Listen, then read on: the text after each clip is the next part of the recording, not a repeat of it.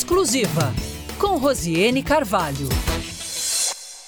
O dia 7 de setembro é a data da independência do Brasil em relação a Portugal. Proclamada em 1822 por Pedro de Alcântara, conhecido como Dom Pedro I, a independência significou o fim da condição de colônia para o início da história de uma nação independente. Duzentos anos depois, alegando luta por liberdade e independência, o presidente Jair Bolsonaro convocou em favor dele próprio um ato político crítico em relação a um dos poderes pilares da democracia, o Supremo Tribunal Federal. As manifestações ocorrem em meio a crises política, econômica, hídrica e sanitária, além da crise institucional com outros poderes. Em Manaus, o líder do movimento conservador Amazonas, Sérgio Kruke, em apoio ao presidente, defende a importância de irem às ruas neste momento. O evento foi programado para relembrar o Fora Dilma, né, 2014, 2015 e também o, aquele movimento Caras Pintadas. Então nós vamos fazer uma passeata ali nas ruas do Centro Histórico de Manaus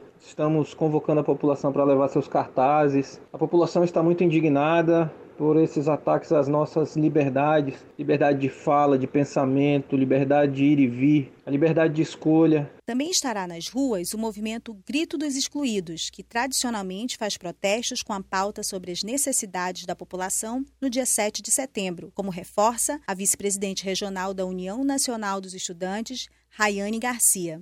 E nesse dia, os movimentos sociais do Amazonas né, decidiram que o, o Grito dos Excluídos é um momento de unidade, de nos unificarmos, né, para realmente levar as nossas bandeiras, as nossas reivindicações do momento, que no caso continuam sendo né, a renda para a população, a questão de da vacinação, a questão de, da defesa da, da educação e principalmente nesse momento agora, né, contra a PEC 32, a MP 10.045, que afetam o direito dos trabalhadores. Então, vamos estar nesses dias. E para nos ajudar a entender o assunto e a repercussão dele no Amazonas, eu, Rosiane Carvalho e a jornalista Thaís Gama entrevistamos no exclusiva desta edição o professor e analista político Afrânio Soares e o professor do Departamento de Ciências Sociais da UFAM, Odenei Ribeiro.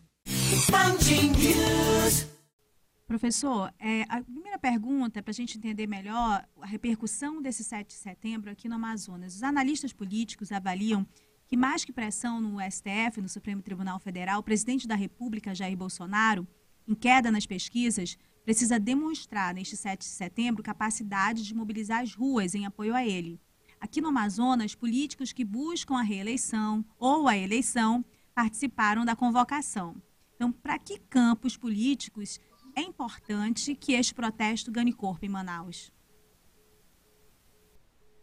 Eu imagino que essa data, esse 7 de setembro, tem aí um certo cabalismo envolvido, ou seja, é, é, realmente será um medidor de forças, ou pelo menos muitos desejam que sejam, que seja visto como, como uma medida de força. Bom, em primeiro lugar, Luciane, eu, eu sou a favor, digamos assim, da manifestação, desde que, evidentemente, é, esta seja feita de acordo com uh, a dose correta de respeitosidade que todos merecem é, na medida em que se faz um comentário sobre um ou outro agente público. Então, eu sou a favor. Porém, o que eu não sou a favor, e acho que muito pouca gente é, são manifestações envoltas em agressividade, envoltas em um, em um sobreplano, digamos assim, de, de incitação à violência ou qualquer outra situação próxima disso. Porém, a sua pergunta envolve a quem interessa é, estar próximo da manifestação. Estar próximo, do ponto de vista dos apoiadores do presidente Bolsonaro, toda a direita gostaria de estar próximo dele para surfar um pouco nesse percentual de aprovação que ele tem ainda na Câmara de Manaus, que é um percentual considerável.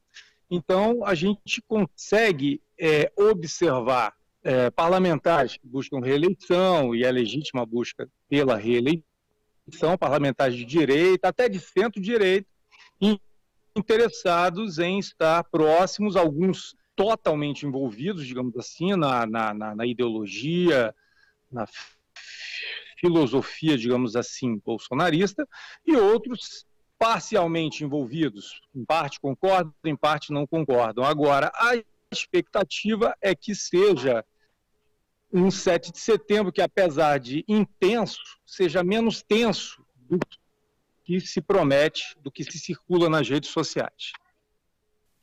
Professor, a Thaís Gama agora, neste momento aqui com o senhor. Boa tarde. Queria que o senhor falasse para a gente quais os grupos políticos querem que, na verdade, esses protestos de amanhã, 7 de setembro, fracassem.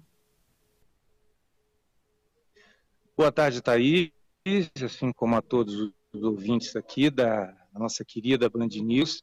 Uh, deixa eu ver se eu entendi a sua pergunta. Quais são os grupos políticos que desejariam que os protestos fracassassem? Isso, nós estamos meio que vivendo, Thaís, uma. É, é, nós estamos vivendo ou até regredindo a uma situação que aconteceu na Revolução Francesa, entre os jacobinos e girondinos, ou seja, entre a esquerda e a direita, o que, a meu ver, não é não é salutar, não contribui, não não não não não faz com que o pensamento político evolua. Não existe só a direita ou só a esquerda radical. Tá? Aliás, a boa parte da do que tem de, de, de equivocado estão nos dois extremos do radicalismo. Então, hoje, a torcida, digamos assim, para quê? Determinados tipos de posições fracassem, ou seja, por exemplo, as posições, a, a, convocação explícita da direita é em apoio ao presidente Bolsonaro, em repúdio ao Supremo Tribunal Federal, em apoio a, ao voto impresso, que já caiu, em apoio a uma série de eh, formulações ideológicas que vem printada pela direita. A esquerda, evidentemente, deseja que seja um fiasco. Tá? A esquerda, a, a, a ala mais é, popular, populista, digamos assim, é, é, que é assim que a gente pode talvez generalizar de um, de um grossíssimo modo a, a, a esquerda, deseja que seja um fracasso, mas ao mesmo tempo a esquerda também vai se manifestar. Existe uma convocação, apesar do que, a meu ver, parece ser um pouco menos fervorosa do que eu, eu vi nessas últimas semanas a convocação da direita, a esquerda também faz esse tipo de, de, de convocação para fazer um contraponto é, e aí é esperar um pouco para ver o que vai acontecer. O que realmente eu acho que não deveria acontecer, faço até um apelo que não aconteça, é uma situação descambada para vandalismo, violência e excessos desnecessários que eu vi sendo motivados nas redes sociais. Acho que todos viram aí sendo motivados de forma subliminar a maioria das vezes, tá? É, mas eu acho que isso vai acabar, é, pode acabar, digamos assim, sendo um tiro pela culatra, ou seja, você pensou que isso iria numa determinada direção e ele acaba indo para outra, uma direção contrária, é, ou, ou, simplesmente vai provocar algo maior que não é o desejo e o interesse de muitos. Tá? Hoje a gente não pode viver subjugado às minorias nesse caso aí, porque, queira ou não, esquerda e direita radical são minorias hoje em dia. Exatamente nesse ponto. E vamos esperar para ver o que acontece amanhã. Né? Nessa, exatamente nesse ponto que reside a minha dúvida da próxima pergunta, e eu vi que ela coincide com um dos ouvintes que está acompanhando pelo Facebook, professor Afrani, chamado Luiz Heleno Castro dos Santos. Ele uhum. se manifesta assim: estou vendo que vão ter políticos oportunistas para se reeleger. Boa tarde, vai ter muito oportunista. Ele colocou duas mensagens aqui a respeito desse tema que a gente está tratando com o senhor. Então, uhum. assim, nós uhum. temos a esquerda radical, a direita radical. Uhum. Aqui no Amazonas, como em outros estados também, nós temos uma série de políticos que são é, de, de conveniência, uhum. né? Tem, eles têm campos políticos de conveniência. Eles não estão nem à esquerda nem à direita, mas a depender da conveniência do momento, eles vão se posicionar nestes campos. Neste ponto de vista, grupo... É, é o centrão que evolui para a esquerda ou para a direita, centro-esquerda ou centro-direita. Né? Teoricamente, eles seriam representados por partidos, Rosiane, mas não são, porque ah, ah, digamos assim, a maioria dos eleitores não faz a menor ideia de qual partido o seu político preferido está inserido. Muito poucos fazem essa conotação ideológica. Então, a esquerda, a direita, a, a, a esquerda radical e a direita radical estão em evidência agora, mas, eu, mas não são a maioria nesse país. Tá?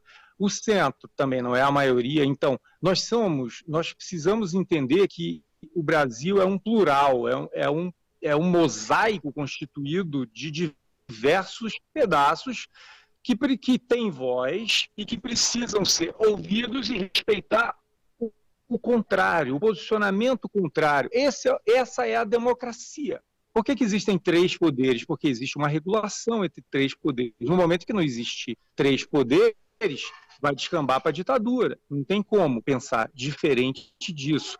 Mas, assim, políticos oportunistas vão existir. Agora, é possível chamar de oportunista um. Eu vou dar um, um exemplo sem citar nomes aqui, para não polemizar, por favor. Mas um, um político essencialmente de direita que vai estar numa manifestação pró-Bolsonaro, ele pode ser chamado de oportunista ou ele realmente deveria estar lá. Entendeu? É aí que tem que fazer, de certa forma, uma uma separação, porque existem políticos, inclusive aqui no Amazonas, que são da direita raiz, vamos dizer, se foram eleitos, inclusive na esteira, na esteira da última eleição, que foi uma esteira de renovação, uma esteira de direita, uma esteira é, vinda é, imediatamente após a, a, o impeachment e a deposição de uma presidente de esquerda, ou seja, é, tem políticos que podem se considerar dessa direita raiz, mas tem outros que não, que vão talvez surfar nessa, nessa onda que ainda tem algum volume, apesar de ser um volume menor do que foi em, na última eleição, em 2018, mas ainda tem um volume, principalmente na capital Manaus, que é uma capital que tem muita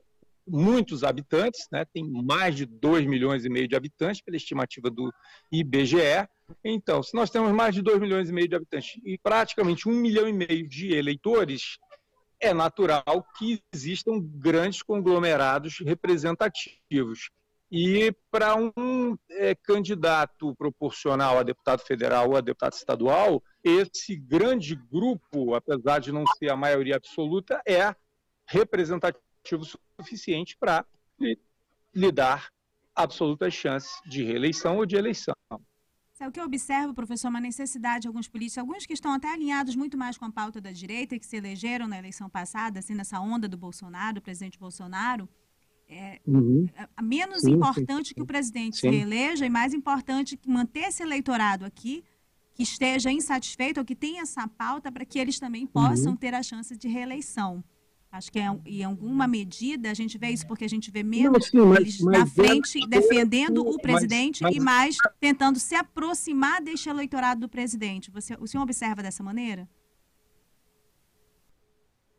Observo, mas é, é importante para esses políticos que a imagem do presidente esteja o mais saneada possível. Por isso você vê um trabalho deles próprios para para contribuírem, digamos assim, para um saneamento da, da, da imagem do presidente, porque essa associação positiva, digamos assim, quanto melhor estiver o presidente, melhor, mais aumentam as minhas chances de alcançar o meu propósito, que seria a reeleição ou a eleição. É, isso também é importante.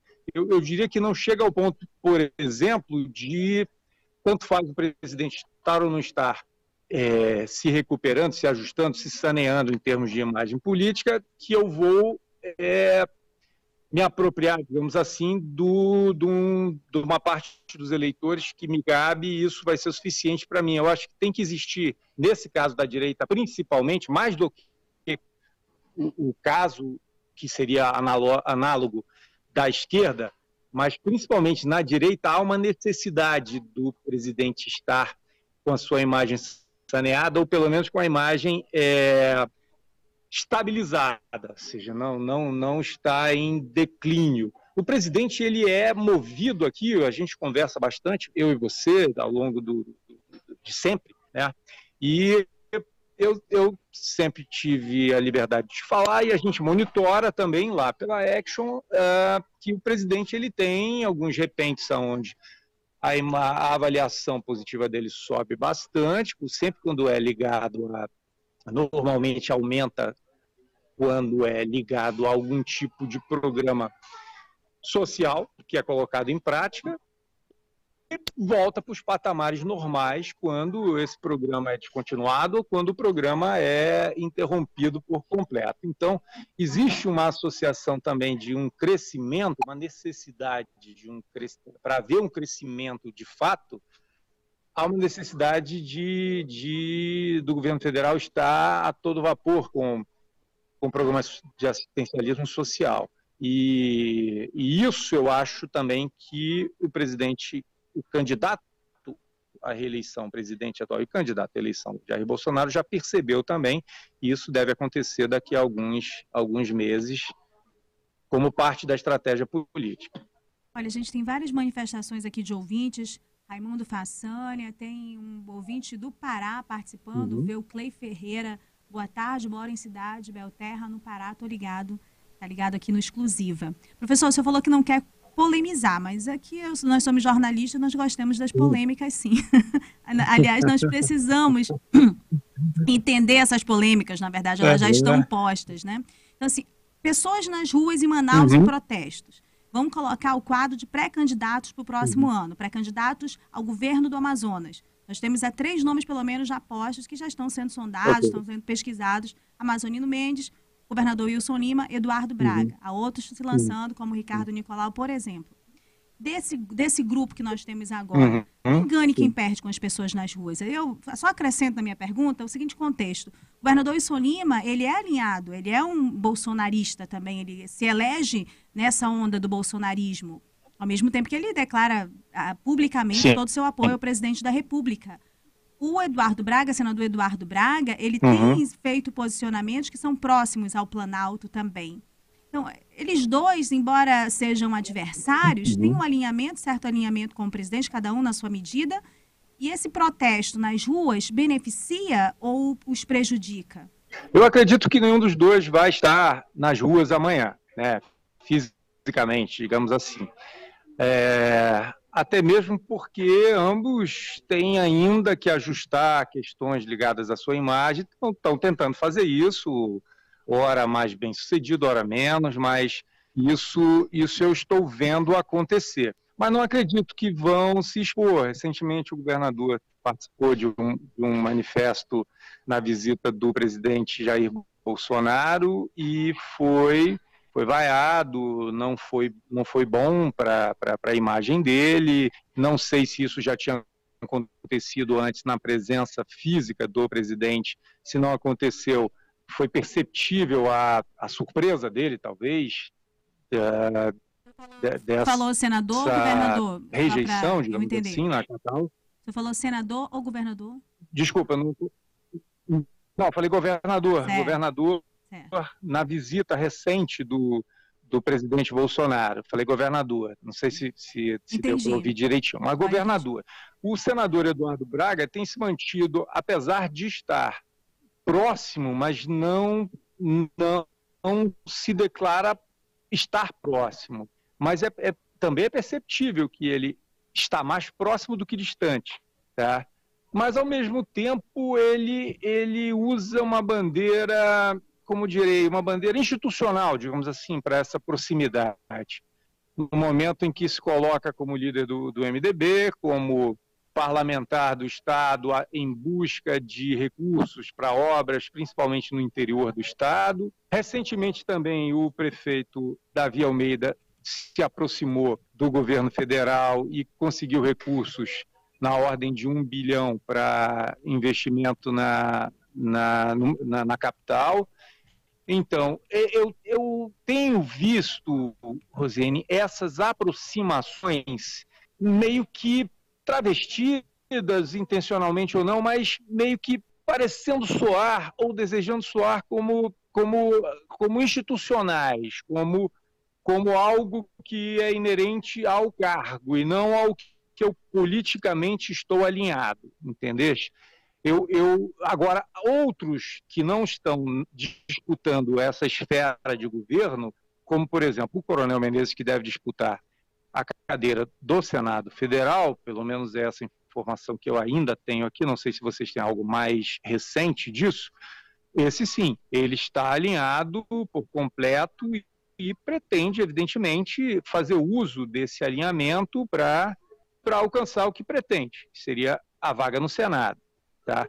Também para as vagas só, só, de só deputado gente, federal. Para a gente chegar agora no professor, para a gente ir aos poucos, até para ser mais objetivo por causa do tempo, é, eu queria entrar um pouquinho no Senado, dar um pit stop no Senado. Você começou a falar do, do pré-candidato ao Senado, ah, pelas é, movimentações. Então, o Senado Sim, sim, sim, claro, eu entendi. Pois não. Pelas movimentações e sinalizações, o que se tem agora mesmo é que o, o Alfredo Menezes, Coronel Alfredo Menezes, pré-candidato ao Senado. E ele é um dos mais ativos na convocação das pessoas às ruas amanhã, nesse 7 de setembro, dos políticos. Nós temos, por outro lado, o dono da vaga atual, que é uhum. o Omar Aziz, também vai disputar a reeleição, que tem se aproximado, né? se jogou no campo da esquerda em função da sua atuação na CPI da pandemia. Para esses dois, nós temos outro pré-candidato, a princípio, né, que é considerado como Arthur Vigílio. Para esses dois, o, que, que significa essas ruas? Certamente vai estar fisicamente amanhã. É, o, o Coronel Menezes certamente vai estar fisicamente participando das, das manifestações pró-presidente. O senador Omar, não sei te dizer, sinceramente, se, se vai estar ou não. Ele vai estar, até onde eu sei, na capital, em Manaus, mas não sei se vai estar fisicamente participando. Penso que ele não estará, mas, o, mas estará monitorando. A origem né? do senador. ah, sim. Não, todo mundo vai estar monitorando, na verdade, aí o, o que vai acontecer. Mas, assim, eu acho que alguns, Osiane, como é o caso do Menezes, o coronel Menezes, vão estar fisicamente nas manifestações. É importante para eles que estejam, não só ele nessa questão de candidatura ao Senado, mas alguns candidatos a deputado federal e estadual também provavelmente estarão fisicamente presentes nessa, nessas manifestações da direita, assim como alguns também estarão na esquerda. A esquerda não tem ainda, a meu ver, um candidato oficial. Não vejo ainda o candidato oficial da esquerda ser o senador Omar nesse momento, sinceramente. Assim, agregando PT, PCdoB, PSB, entendeu? Assim, não, não, não ainda o vejo assim. O vejo como uma alternativa e um cara muito articulado. Isso aí não tem como é, deixar de reconhecer. Mas assim, a esquerda pode lançar alguém, não sei exatamente quem, mas vamos imaginar que a esquerda lançasse o Praciano, que está aí aposentado e tudo mais e viesse com apoio do PT e do PC do B. Esse seria o candidato da esquerda, na minha opinião. A força que Entende? o Omar então, tem é, hoje é, de articulação, é... com a força e capacidade do senador Omar tem de articulação hoje, é meio complicado pensar que a esquerda terá tanta liberdade assim de debate quando já teve muito melhor, né? E não, e não fez essas apostas reais nas candidaturas. Agora, voltando à questão dos protestos. Muita gente na rua em Manaus em apoio ao presidente. Isso é uhum. bom ou é ruim para o senador Omar Aziz? Em função das suas dificuldades já apontadas, que ele próprio tem consciência a respeito disso, é, que foi resultado das urnas nas eleições passadas, o esvaziamento dessas ruas em uhum. Manaus aponta positivamente para os planos dele de reeleição? Aponta para os dele e de qualquer outros que sejam opositores né, ao, ao, ao presidente. Existem outros pré-candidatos ao Senado. O, o, o ex-prefeito e ex-senador Arthur Vigílio Neto também é um pré-candidato ao Senado. E eh, surfa nessa onda também. De, de, ele não é um apoiador do presidente Jair Bolsonaro, vem como uma alternativa uma alternativa para é, propondo um pensamento mais elevado elevado, enfim, propondo uma, uma, uma, questão, uma discussão mais de alto nível. Essa é a proposta, digamos assim, do, do senador Arthur, do, do ex-senador Arthur, que pretende abocanhar essa vaga e, e, e costuma crescer também na, na, na, durante as campanhas. Essa é uma característica que, que ele tem, pelo menos nas últimas campanhas pelas quais participou. É, manifestou esse, esse comportamento. E como é uma vaga só, eu diria que, de certa forma, tudo pode acabar acontecendo, vai depender de como as coisas vão vão ser articuladas durante esse, esse, essa campanha em si. Essa, lembra que é uma eleição, uma eleição nacional e estadual, onde, onde os candidatos majoritários vão precisar ter, os proporcionais também, mas proporcional pode até sobreviver e se reeleger ou se eleger com uma parte de um grande eleitorado, mas os majoritários vão precisar aí de uma parte maior para isso acontecer. Então vão ter que ter uma certa estrutura, vão ter que vão ter que rodar os municípios do interior, vão ter que caminhar, visitar, ter articuladores, apoiadores, manter essas estruturas nesses municípios e esperar que elas sejam eficientes no trabalho e eficazes no, no, no fazer com que as, os eleitores, teoricamente que não querem nem A, nem B, nem C, pulem para uma, uma opção D é, é, que venha com uma proposta alternativa. Então, essa briga pelo Senado vai ser uma das melhores que vão haver no, no, no na, na eleição do ano que vem, a meu ver. Certo, professor. Olha, chegaram algumas perguntas, dentre as quais a participação e a convocação de lideranças evangélicas, lideranças ligadas a articulações políticas de muitos mandatos que estão aí postos já pelo Amazonas. Eu aproveito esse, esse, esse ânimo dos, dos ouvintes para colocar para o senhor uma pergunta, uma dúvida a respeito disso. A gente está falando de políticos que estão precisando que essas é, linhas difusas, né, essa representação difusa da população, mas que ela tende mais à direita, esteja nas ruas também, para que eles possam perceber que eleitorado uhum. eles podem contar na próxima eleição, para além da reeleição do presidente. Acho que isso já ficou um pouco compreendido nesse, nessas perguntas que o senhor respondeu até aqui. Eu fico perguntando, eu pergunto agora, essas lideranças ligadas aos evangélicos, essa tentativa delas de mobilizar também as ruas e dar mais forças às ruas, demonstra que elas também é, elas têm uma fragilidade, que apenas o eleitorado evangélico já não garante mais as eleições desses parlamentares é, na Assembleia e também na Câmara dos Deputados? Olha, na Assembleia e na Câmara dos Deputados, o, essa bancada evangélica ela tem, tem conseguido ainda fazer alguns representantes, sim. Mas nós estamos falando agora de uma situação maior do que isso, né? Por exemplo, o presidente está contando com o apoio da bancada evangélica desde o princípio, desde o primeiro momento, e continua a contar com isso. Então, provavelmente, uma boa parte do contingente que vai estar amanhã nas ruas de verde e amarelo a favor do presidente vai ser originário dessa camada de evangélicos que costumam discutir isso nos cultos, nas suas reuniões de caráter religioso, porém tem uma, uma política sempre teve uma política envolvida nessa religiosidade. Isso aí não é segredo para ninguém e muito menos é negado por, por, por, eles próprios. Então, boa parte, a meu ver, dessa, desse público que vai estar amanhã representando o, o grupo favorável ao presidente vai ser composto pela, pelos evangélicos. Eu não tenho dúvida disso, porque a mobilização entre os pastores foi muito grande, foi uma das maiores que eu vi. Uh, não serão só os evangélicos, mas principalmente, diria eu, os evangélicos, é, tornando o, enfim, tendo uma parte muito significativa desse volume que vai às ruas amanhã. Assim eu imagino que, que venha a ser.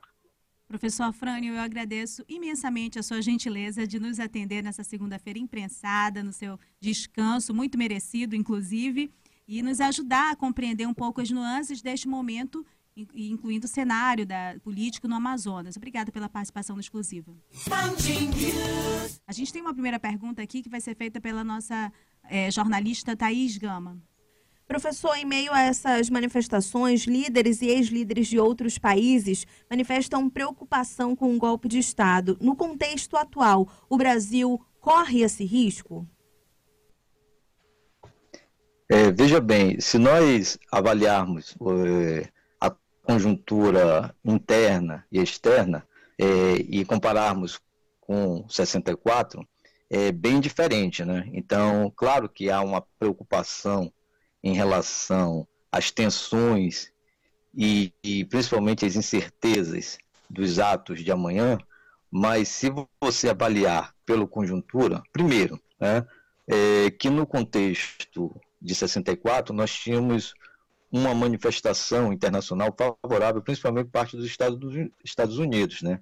Então, por exemplo, a doutrina é, Kennedy, que era colocado em, em, em ação naquele contexto para evitar a expansão dos movimentos que aconteceram em Cuba, que era segurança, fronteira econômica e ação conjunta contra movimentos revolucionários, naquele contexto, é, possibilitou às corporações transnacionais investirem em instituições como o IPES, que é o Instituto de Pesquisa Econômica e Sociais, que teve um enorme papel capitaneado por Goberito Couto Silva, no sentido de orientar as ações empresariais é, para fomentar o golpe. Você vê hoje que, por exemplo, grande parte dos, do capital financeiro, assim como do, da indústria e setores do agronegócio esclarecido, eles são contrários né, a esse projeto em, em, curso pelo presidente Bolsonaro. Né? Então, eles estão, eles, eles, na verdade, fora né, os movimentos sociais né,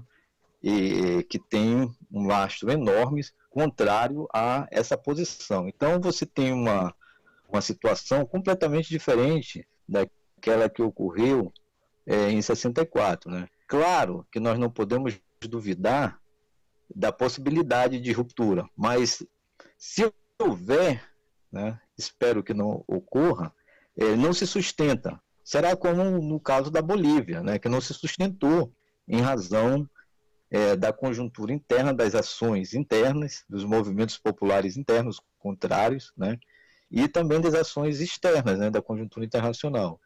E no, no caso da Bolívia, houve um, há um componente semelhante, que é o componente dos policiais, que organizaram, em parte, as ações é, do golpe na Bolívia, né? mas não se sustentou. Né? Isso que eu estou chamando a atenção. Né? É, a probabilidade é muito pequena. Né?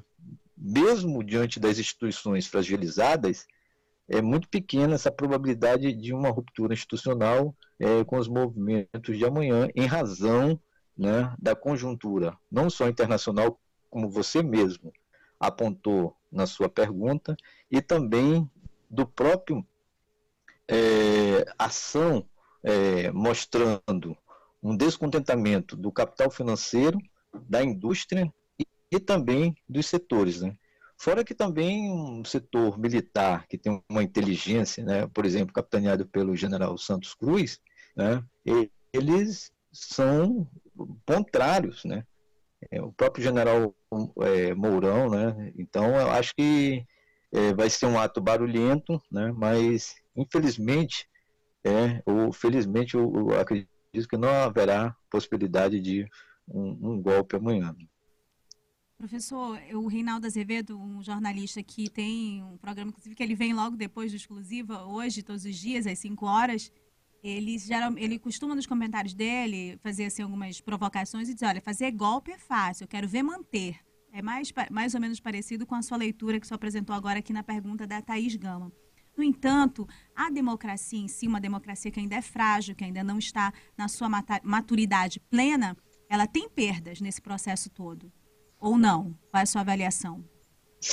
Não, sim. Ah, no caso, o, quando você pega a literatura é, sociológica e da ciência política sobre a formação brasileira, há uma formação muito frágil do ponto de vista do histórico de colonização e do capitalismo tardio que o Brasil está submetido. Nesse sentido, a organização interna da burguesia ela é muito frágil. Então, ela sempre teve que compor com os setores agrários conservadores. Então, esses setores agrários conservadores, eles permanecem como parte da estrutura social e política. Né? Tem um livro é, esclarecedor sobre isso, do professor Otaviano, que é Raízes Autoritárias do Estado Brasileiro.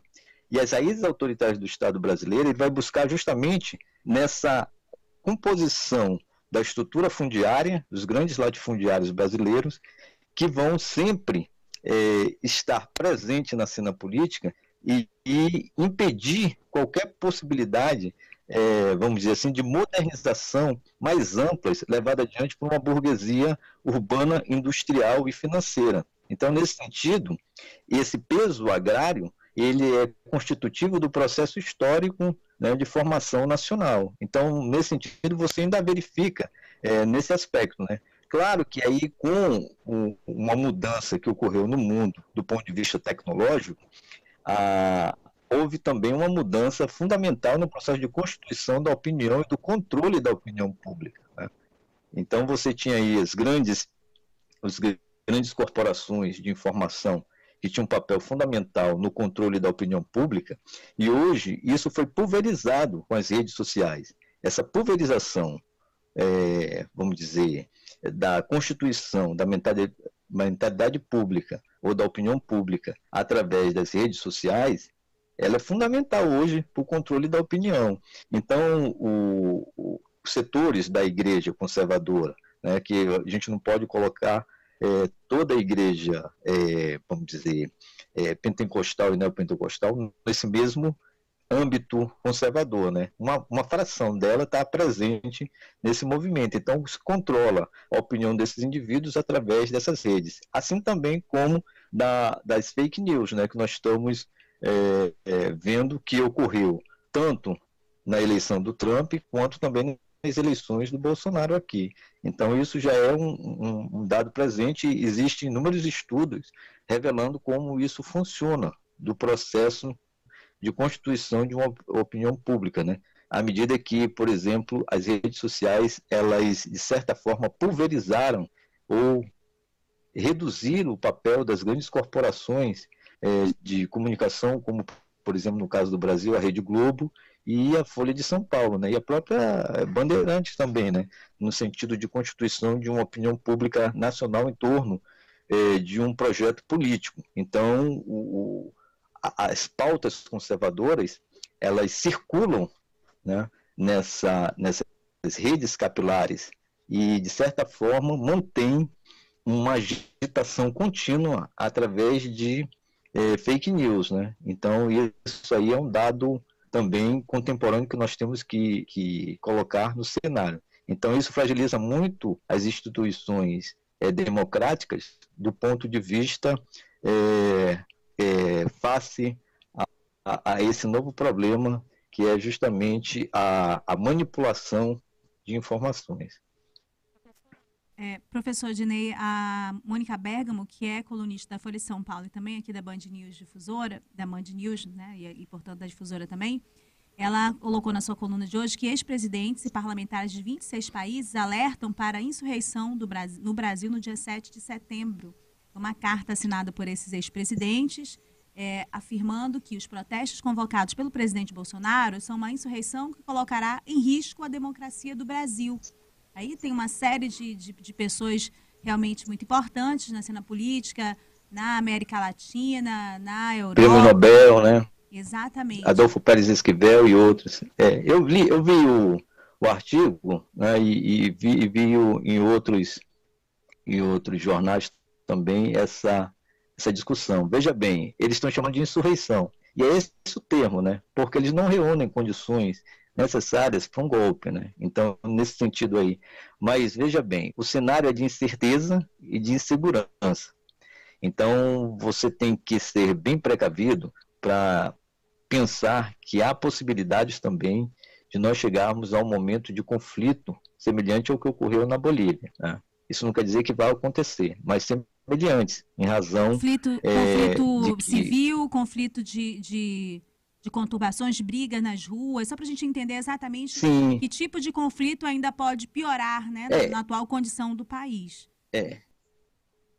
Sim, pode, pode. Então, nesse sentido aí, você, você tem, toda, tem toda a razão ao apontar esse, esse artigo, mas é, é, não se reúne condições é, históricas, sociais e políticas internas e externas que leve adiante um golpe que se mantenha, né? Então, por isso insurreição, esse termo insurreição, porque é, é passível de se, se fazer uma insurreição, mas que não perdure por muito tempo, né, em razão. Mas as instituições estão muito fragilizadas, né? Então, no caso, é, é bom ficar atento para essas condições, né? É, enfim, é, é, uma preocupação para todos nós, né? Infelizmente, nós estamos falando sobre isso em pleno século é, 21, né? É, onde nós deveríamos estar discutindo outras pautas para o país, como a pauta, a questão do, do mercado de trabalho, a questão dos investimentos em educação e ampliação das políticas afirmativas, né, ou política de cotas, é, é, discussão sobre a ampliação do SUS, né, enfim, um processo de industrialização mais, mais robusto. Né, a, a indústria regrediu ao cenário de 1948, né, hoje a, a, a indústria hoje em termos de composição do PIB ela foi reduzida é, com um processo de desindustrialização e o setor de serviço hoje é o grande, é, vamos dizer assim, é, é, é, formador do PIB brasileiro, né? E o agronegócio em, em, em terceiro, em terceiro lugar, né? Ah, então, nesse caso aí, você percebe o seguinte também, é, de certo ponto, a, se houver um golpe, isso não se sustenta em razão. Primeiro, você vê que mais de 23 grandes corporações já saíram no Brasil nos últimos dois anos, desde que iniciou o governo Bolsonaro. E, e fora os investimentos que deixaram de se fazer no Brasil em razão dessa insegurança jurídica e das incertezas provocadas continuamente pelas crises é, do presidente. Então, nesse aspecto aí, você verifica que se houver um golpe, grande parte dos capitais investidos aqui, eles também não vão perdurar por muito tempo. Então, nesse sentido, a, a essa, a, essas condições econômicas vão se deteriorar até a, a, tal ponto que eu fico me perguntando como é que o empresário vai apoiar, né, esses empresários que apoiam o Bolsonaro, como é que vão é, apoiar um projeto de um, de um sujeito que não tem nenhum conhecimento de funcionamento da economia, né? Porque a economia no Brasil ela está muito fragilizada, fora as instituições jurídicas, políticas e sociais de modo geral, né, o mercado também se fragilizou em razão, por exemplo, do desemprego, em razão da precarização do trabalho. Você vê hoje que ah, as pessoas que trabalham com Uber, elas estão reduzindo o âmbito de circulação para espaços próximos à sua casa em razão do preço do combustível. Então, isso daí pesa muito sobre a inflação e tem, é um componente fundamental na formação da opinião pública com relação ao governo. Então, em determinado momento, essa parcela da população que apoia o Bolsonaro, ela sente isso também. Ela, ela, ela, ela, ela, ela põe gasolina, ela, trans, ela tem transporte, ela tem carro, ou ela tem mobilidade em, em transporte público e isso tudo está encarecendo. Né? É, então você tem, tem isso... um, um, uma, um, desgaste muito grande com Sim. essa questão econômica também. Isso tem tudo a ver aqui com as manifestações, estou vendo pelo YouTube, do Raimundo José Façanha. Ele fala que tantas questões importantes a serem debatidas no país e essas questões teriam menos importância para resolver os problemas que realmente estão afligindo a população. A gente tem a dois minutos do finalzinho do programa, professor. Eu queria ainda explorar mais um pouquinho aqui o seu conteúdo se eu pudesse eh, falar a respeito do uso dessas palavras, independência, luta, é, qual é a outra palavra que eles utilizam? Liberdade, né? Para irem às ruas. O professor Marcelo Seráfico, na coluna dele pela manhã, falou que isso, é, eles alegam esse tipo de direito, mas que é um direito que, na verdade, quer restringir liberdades, quer restringir a independência, e ele atinge uma coletividade muito maior que se coloca esse, esse uso dessas palavras dessa maneira, né, por esses movimentos? É, é o uso é, apropriado de forma é, é, né, que atende aos interesses de determinados é, setores que estão acompanhando o presidente nesse discurso, né, e que se forma a partir de fake news. Então aí você pega o seguinte, é, o, os, há traços, há traços né, autoritários, de regimes totalitários que surgiram na Europa, no, no atual regime. Né? Então, esse, esse, esse regime, ele trabalha com a, com a política o seguinte, é, a política, ela substitui o conflito direto entre os indivíduos pela negociação. Então, você tem adversários. Hum, na visão desses indivíduos, você tem inimigos que eles devem ser eliminados. Então, o que, que acontece? Eles utilizam essa ideia de liberdade de expressão é, como um instrumento para deteriorar as próprias relações democráticas, né? Porque eles vão minando as relações democráticas né? através de um tipo de discurso que não cabe na democracia. Né? Porque o que, que acontece? Você pode criticar o ministro do Supremo Tribunal, seja ele o Moraes, seja qualquer um, Gilmar Mendes, Toffoli, você pode criticá-los. O que você não pode é ameaçá-los e suas famílias. Porque aí você, você atravessou o limite das liberdades de expressão e de crítica. Né?